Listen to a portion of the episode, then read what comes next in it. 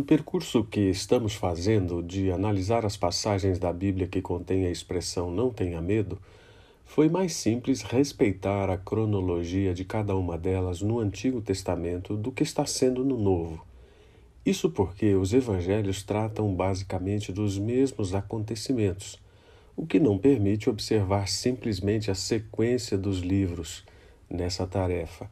Por isso, então, darei preferência à ordem do índice do Novo Testamento, sabendo que haverá um vai e vem na história evangélica.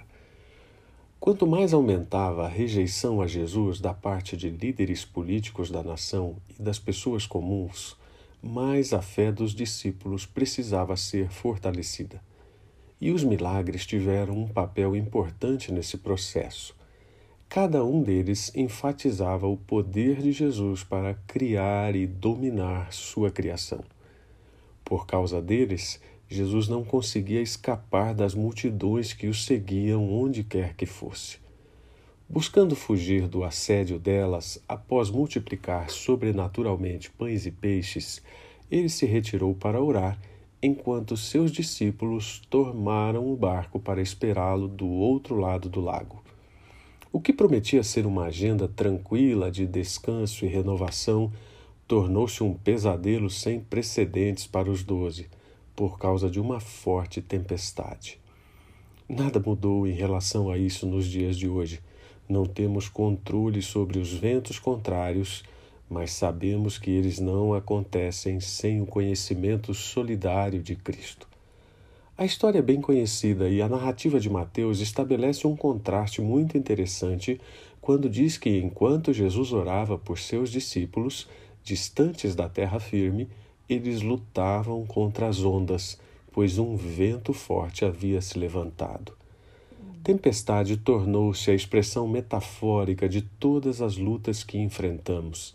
Elas representam as situações desafiadoras que dão oportunidade ao crescimento na dependência de Deus. São os ventos contrários da vida. Muita coisa é dita a respeito desse episódio em relação aos discípulos, mas principalmente quanto a Pedro. Há quem insista na tese da disciplina e gente que enxerga em todas as tempestades a mão pesada de Deus. Por exemplo, basta um acontecimento mais trágico para anunciarem o juízo divino, como tem ocorrido. Centenas de pessoas morrem em um deslizamento de terra em uma comunidade no Rio de Janeiro e pronto, aparece alguém dizendo que Deus está castigando a cidade por sua condição pecaminosa. Não discordo que haja acontecimentos difíceis que sejam usados para propósitos corretivos mas isso não é uma regra e não temos o conhecimento dos critérios soberanos de Deus para isso ainda. Prefiro pensar que os discípulos se meteram naquela enrascada porque obedeceram a Jesus, que insistiu com eles para que voltassem para o barco e atravessassem para o outro lado do mar. Ou seja, ele tinha consciência de duas coisas basicamente: que o evento serviria para mostrar sua glória e que seus seguidores mais próximos seriam aperfeiçoados. Entre três e seis horas da madrugada, Jesus seguiu andando pelo mar para encontrar com seus discípulos. No meio da terrível tempestade, algo comum naquele lago ou naquele mar, quando eles o viram, ficaram aterrorizados talvez por terem acreditado nas superstições comuns da época de que os espíritos habitavam nas profundezas do mar. Isso faz pensar que, na hora dos grandes problemas, podemos nos inclinar a crer no que não nos dá segurança. Esses momentos, no entanto, são os melhores para colocar em prática o que conhecemos do caráter de Deus. Ou seja, como disse Wagner, o medo é injustificado onde Jesus está presente.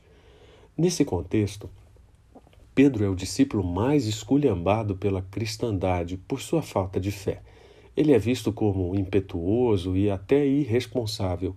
Sua iniciativa de andar sobre as águas é tida como arrogante. E há quem diga até que seu afundamento foi um ensaio para a negação de Cristo. Tudo isso talvez por causa da reprimenda de Jesus, que o chamou de homem de pequena fé. Pouco se fala, no entanto, do desejo de ir ao encontro de Jesus, manifestado mais de uma vez, e de sua notória devoção a Ele. Prova disso é aquilo que Pedro se tornou na história da cristandade. O clímax da história não é o acalmar do vento, mas a adoração que os discípulos prestaram a Jesus. Pela primeira vez, eles o chamaram de o Filho de Deus. E eles próprios responderam à pergunta que haviam feito sobre que espécie de homem era Jesus, a quem até o vento e o mar obedeciam. Ruth Tucker ensina que a fé é um dom de Deus mas também um esforço humano.